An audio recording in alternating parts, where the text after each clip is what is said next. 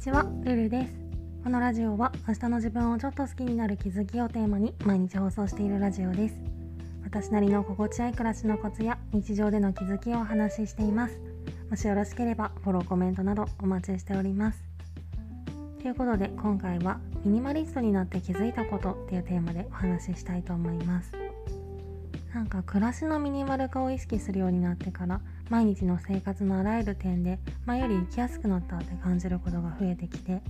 今回はその気づきを7つまたまとめたいと思います。まず最初に全部挙げると1つ目が本当に必要なものはごくわずか。2つ目がミニマル化は物以外にも波及する。3つ目が徹底的に無駄を省きたくなる。4つ目が完璧主義と相性がいい。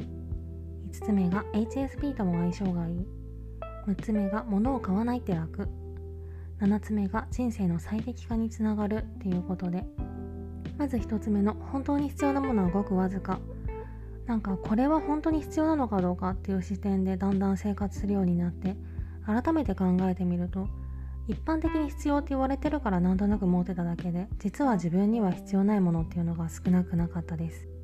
改めて考えてみると本当に必要なものって実はすごい限られてたりするんですよね。そして2つ目ミニマル化は物以外にも波及する。ミニマリストってイコール物が少ないっていうイメージがあったんですけどミニマリスト的な暮らし方って実はそれだけじゃなくって物を減らす作業が一段落すると次は行動とか思考とかの目に見えない部分も最適化したくなってくるんですよね。もちろん時間はかかるけどだんだん人生全体が片付けだけじゃなくって整っていくような感覚があります。そして3つ目徹底的に無駄を省きたくなる。物はもちろん思考とか行動とかも生活の中で無駄だなって感じるとすぐ最適感を考える癖がつきました。自分にとって本当に必要あるいはプラスになるのかどうかっていうのを改めて考えてみると実は時間とか労力を浪費してるだけで無駄っていうことも少なくないんですよね。そして4つ目完璧主義と相性がいい。物とか行動が必要最低限に抑えられてるとそれら一つ一つをちゃんと管理するハードルで下がっていくので完璧主義な感覚を持っていてもある程度満足のいく生活を送りやすくなるなっていう感覚があっていくら完璧主義って良くないって分かってても根底にある性格を変えるのはなかなか難しいのでこれは結構心強いポイントかなと思います。そして5つ目 HSP とも相性がいい。ミニマリスト的な暮らし方って HSP ともすごく相性がいいんですよね。物とか行動とか思考の量が少なければそれだけ受け取る刺激も減るっていうことになるのでそれに比例してストレスも少なくなるっていう感じで。暮らしのミニマル化は HSP とうまく付き合うための一つの解決策にもなり得るかもしれないです。そして6つ目物を買わないって楽。なんだかんだ買い物って大きなエネルギーを使うって話はたまにしてると思うんですけど食品とか日用品とかの消え物系ならともかく服とか雑貨とかあとは家具とか家電なんか本当に基本的に長い付き合いになるから買う時にはそれなりにプレッシャーがかかるんですよね。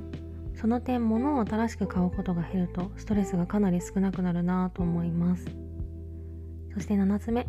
人生の最適化につながる。さっきも言ったみたいにミニマル化の波及って物だけじゃなくって思考とか行動にも広がっていくものなのでだんだん人生全体が自分にとって最適な形にアップデートされていって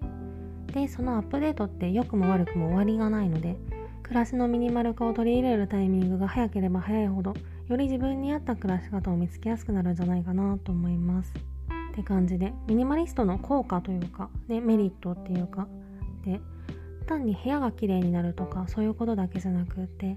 毎日の生活全体の質が底上げされるみたいなそういう感覚があったりしてとにかく心地よい暮らしにはすごい近道になるんですよね。